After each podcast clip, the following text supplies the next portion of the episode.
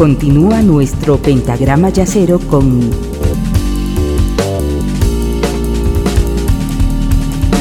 la quinta disminuida.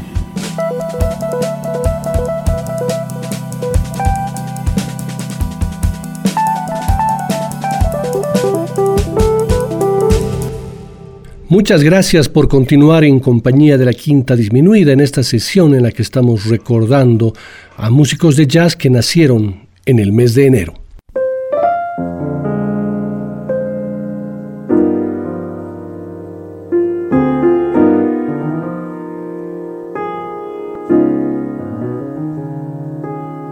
Comenzaremos esta segunda parte con un artista que toca un instrumento nada habitual en el mundo instrumental del jazz femenino, el trombón. Aunque no sea nada habitual, mujeres hubo que se dedicaron al trombón y más de una, pero quizá la más conocida haya sido Melba Liston. Y como nos cuenta en su blog Troglo Jones, a punto estuvo de no serlo ya que durante un tiempo tuvo que trabajar como empleada administrativa. ¿Por qué? Adivinen, le era muy difícil encontrar trabajo de trombonista porque era mujer. Melba Liston, además de trombonista, fue una arreglista y compositora excepcional, a la que aún no se ha reconocido lo suficiente. Sus padres la iniciaron en, en la música desde pequeña, cuando iba a la escuela primaria, y ahí probó varios instrumentos, y cuando vio el trombón se enamoró de él. En 1943 se unió a la Big Band dirigida por Gerald Wilson y arrancó su carrera profesional. Poco a poco empezó a trabajar con las figuras más relevantes del bebop en la década de los 40. En 1947 grabó con Dexter Gordon y se unió a la Dizzy Gillespie Big Band en Nueva York luego de la disolución de la orquesta de Wilson. En 1958 formó su propio quinteto de pura mujeres. En el 59 trabajó durante algún tiempo con la banda de Quincy Jones. Durante los años 60 también trabajó con otros líderes de orquestas y big bands, incluyendo al vibrafonista Mill Jackson y el saxofonista Johnny Griffin. A partir de ese momento se asoció con el pianista Randy Weston, haciendo arreglos y composiciones juntos hasta el final de sus días. Desde 1973 hasta 1978 se dedicó a dar clases en la Jamaica School of Music y en 1979 formó su propia banda llamada Melba Liston and Company. En 1985 sufrió un derrame cerebral y se vio obligada a dejar de tocar, pero siguió componiendo y haciendo arreglos con ayuda de Randy Weston, su inseparable colaborador. Melba Liston nació un 13 de enero de 1926 y falleció un 23 de abril de 1999. Aquí está esta magnífica trombonista con el tema Insomnia.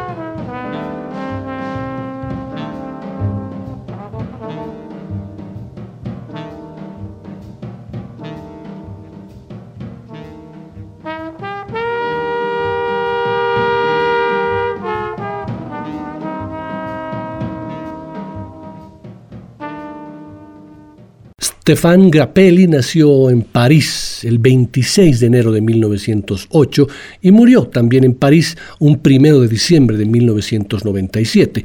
A lo largo de toda su carrera grabó más de 80 discos solistas. Sin embargo, analizando esta discografía se puede notar una característica que no necesariamente se presenta en otros músicos un afán de compartir e integrar el sonido de su violín al de otros músicos. Al decir esto, me refiero a grabaciones en las que no solamente figura él como solista, sino que el liderazgo está compartido, está dividido, pero sin lugar a dudas que su emparejamiento con el gran guitarrista gitano-belga Django Reinhardt fue el que marcó su carrera. Django Reinhardt nació un 23 de enero de 1910 y murió un 16 de mayo de 1953. Ambos maestros formaron en 1934 el célebre quinteto Hot Club de France, el primer grupo importante de jazz del continente europeo, y a pesar de que este par magistral tiene gran cantidad de maravillosos temas, la belleza del clásico Nubes es el tema preciso para recordar a ambos que nacieron en el mes de enero.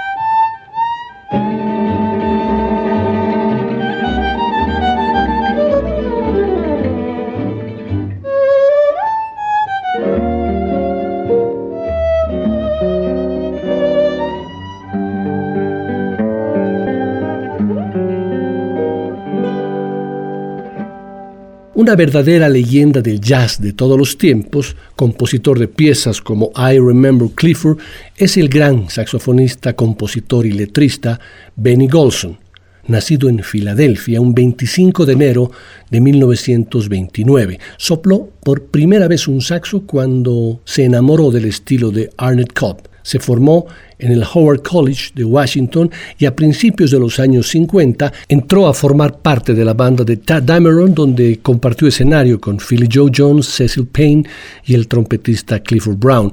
En 1956 se incorporó a la big band de Dizzy Gillespie y en 1958 a los Jazz Messengers de Art Blakey. En 1959 fundó con el trompetista Art Farmer el grupo The Jazzet, banda emblemática de jazz de los años 60.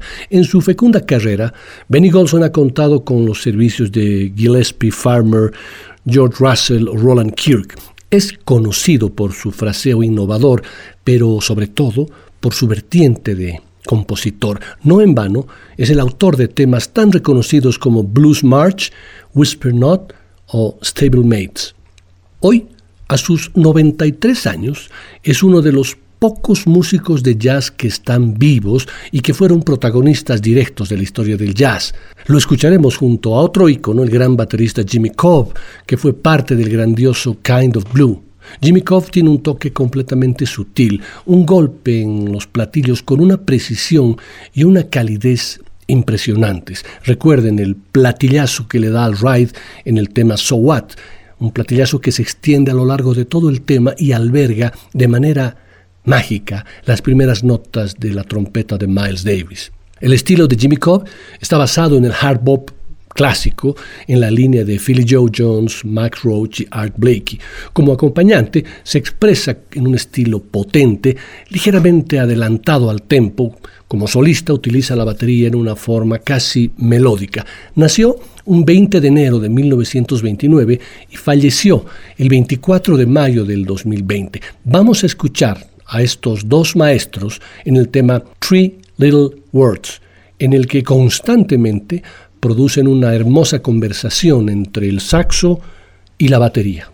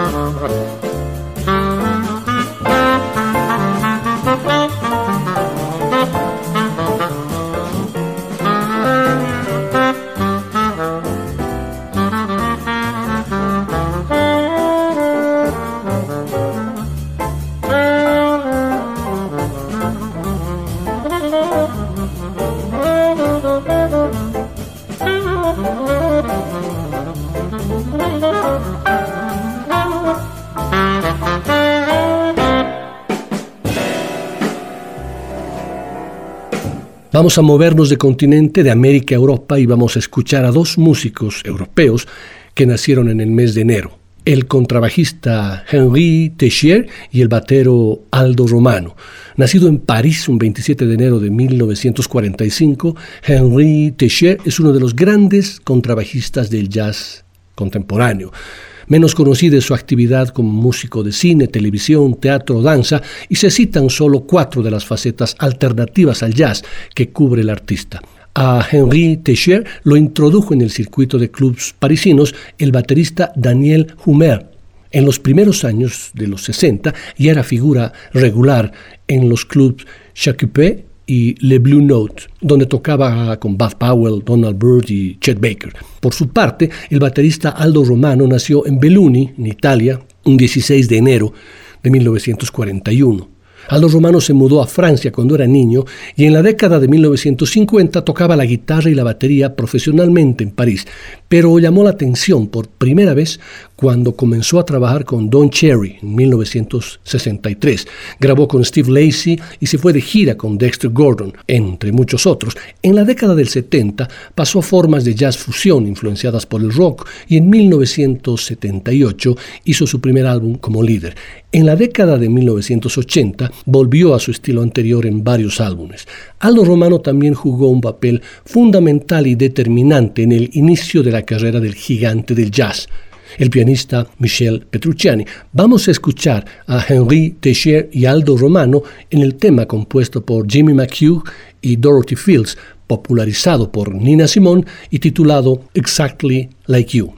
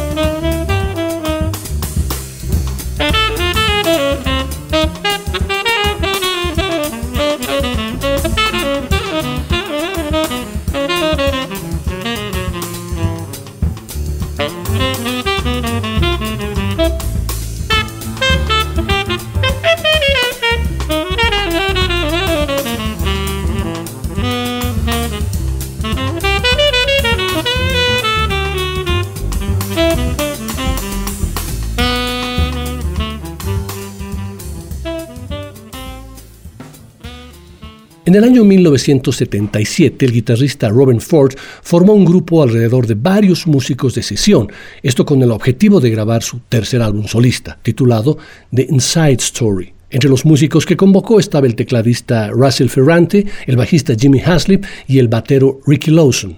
Desde el primer momento, entre todos ellos se generó una química perfecta en la que se sentían totalmente amalgamados. Esto los llevó a decidir formar un grupo en ese mismo año al que inicialmente llamaron The Robin Ford Group. Sin embargo, al contribuir todos de manera igualitaria en la banda, decidieron rebautizarla bajo el nombre de The Yellow Jackets. Su álbum debut lo grabaron en el año 1981, donde demuestran un nuevo sonido y la banda rápidamente se gana el aprecio tanto de la crítica especializada como del público en general. Pero por esas paradojas que tiene la vida, el fundador original de los Yellow Jackets, Robin Ford, abandonó el grupo en el segundo disco quedando un trío con varios invitados, estableciendo el liderazgo a cargo del tecladista Russell Ferrante y el bajista Jimmy Haslip. Posteriormente, con el ingreso de un nuevo saxofonista que reemplazaba a Mark Russo, se definiría el sonido de la banda en los años 90 y que ha perdurado hasta la actualidad. Me refiero al ingreso del gran saxofonista tenor neoyorquino Bob Mintzer. Lo fundamental del ingreso de Minzer a Yellow Jackets fue que solidificó el sonido del grupo, pero no cambió su rumbo, dándole un toque de seriedad y profundidad a la música y convirtiéndose, junto con el teclista Russell Ferrante, en la base de la banda. Bob Minzer y Russell Ferrante nacieron en el mes de enero el 27 y 18 respectivamente. El año 2020 los Yellow Jackets sacaron un nuevo disco que me sorprendió muchísimo ya que a su tradicional sonido se unió la WDR Big Band y además grabaron su clásico tema que me encanta, titulado Imperial Strut, con hermosos arreglos en los que se tejen armonías únicas entre los teclados de Ferrante, el saxo de Minzer y todos los bronces y metales de la Big Band. Es una maravilla.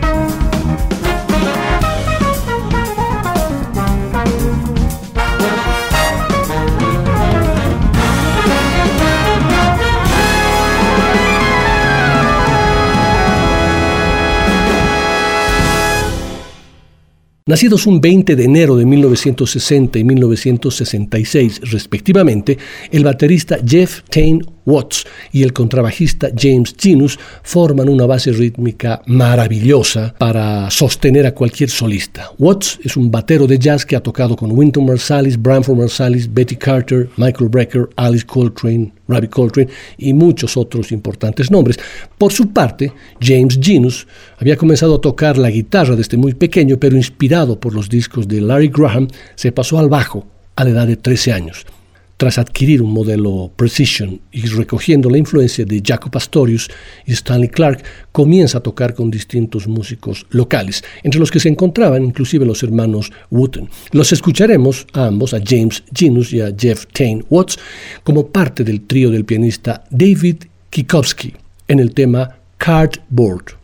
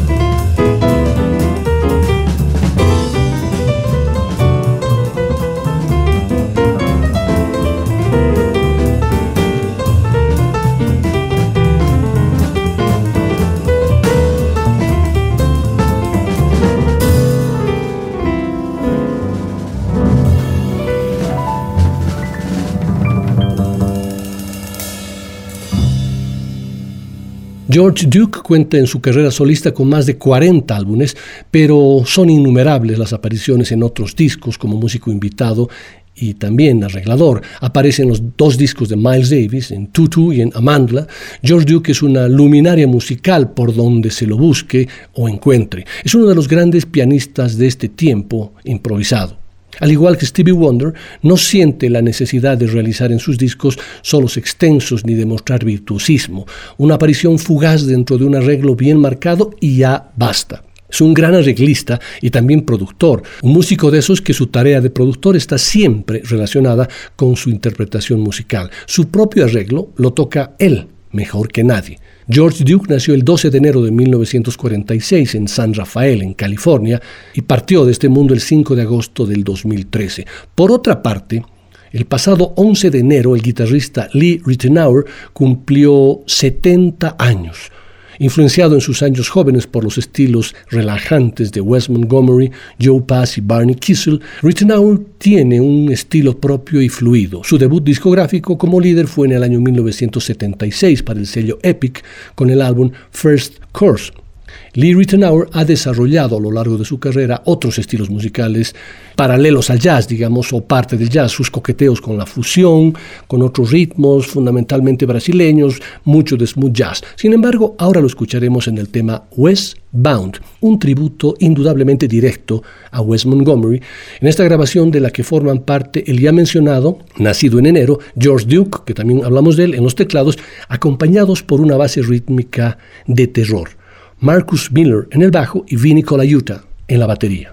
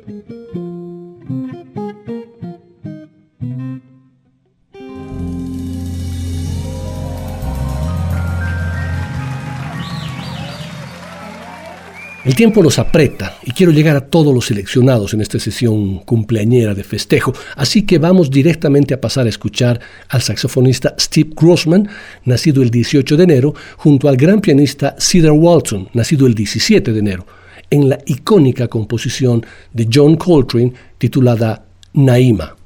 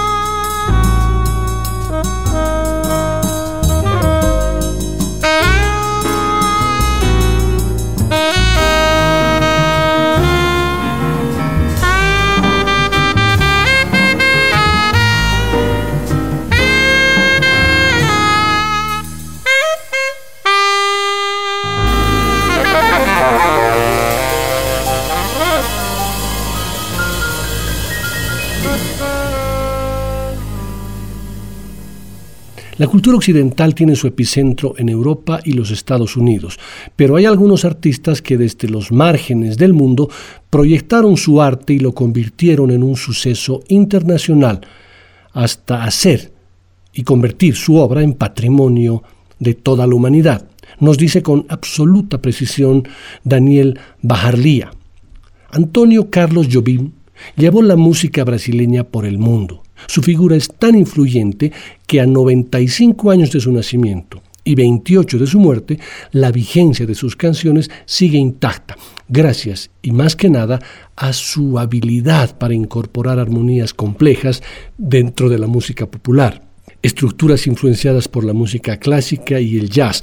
Lo vamos a escuchar junto a otro genio que está entre mis favoritos, llamado Pat Metheny. Él no nació por si acaso en enero. Y lo vamos a escuchar en la maravillosa composición del propio Jobim titulada Insensatez, grabada en vivo en el Carnegie Hall seis meses antes de la muerte de Jobim dos generaciones diferentes, uno estadounidense y el otro brasileño, se demuestran admiración, respeto y cariño cuando la guitarra, el piano y la voz conspiran para regalarnos esta belleza. Noten nada más ustedes con el cariño y respeto que un maestro como Jobim presenta a Pat Metheny.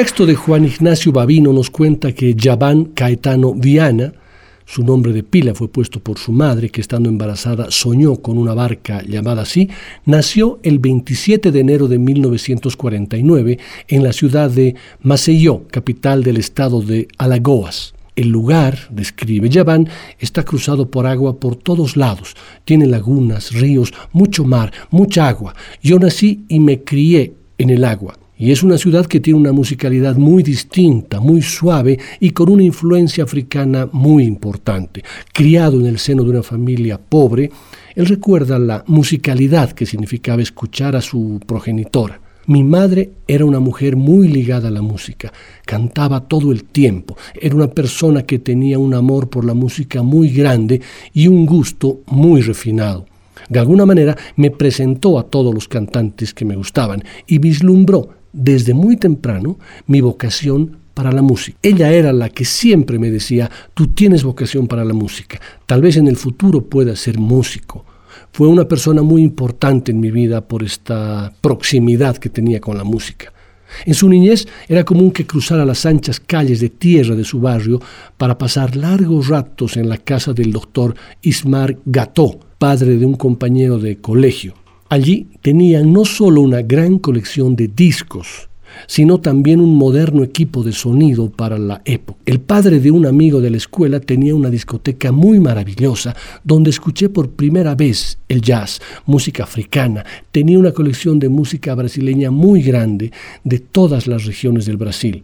En aquella casa de mi amigo yo oí por primera vez a cantantes como Ella Fitzgerald, instrumentistas como Miles Davis, Duke Ellington, también a Dinah Washington, Sarah Vaughan, Billie Holiday.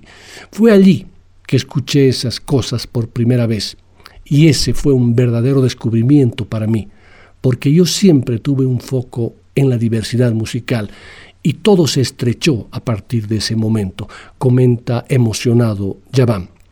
Vamos a escucharlo en el tema Brigas Nunca Más, compuesto por Jobim. Aquí está Javan.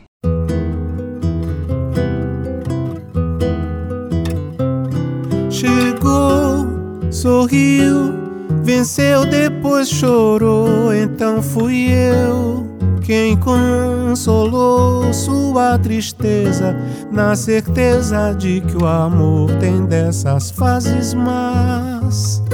E é bom para fazer as pazes, mas depois fui eu quem dela precisou e ela então me socorreu nosso amor mostrou que veio pra ficar mais uma vez por toda a vida.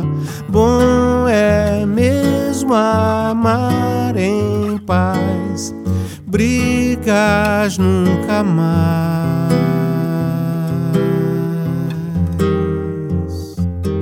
Chegou, sorriu Venceu, depois chorou, então fui eu consolou sua tristeza na certeza de que o amor tem dessas fases más. E é bom para fazer as pazes, mas depois fui eu quem dela precisou. E ela então me socorreu. E o nosso amor mostrou que veio pra ficar mais uma vez por toda a vida. Bom é mesmo amar em paz, brigas nunca mais.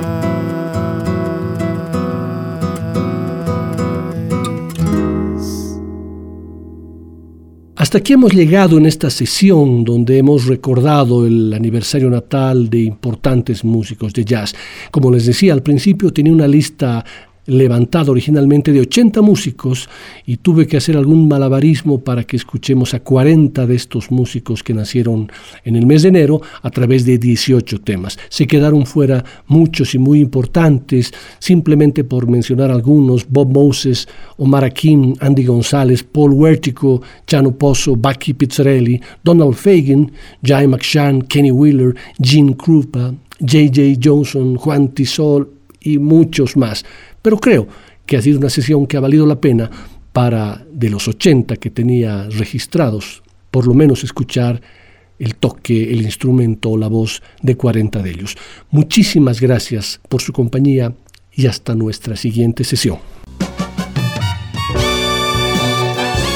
La Quinta Disminuida. Una producción de Nicolás Peña.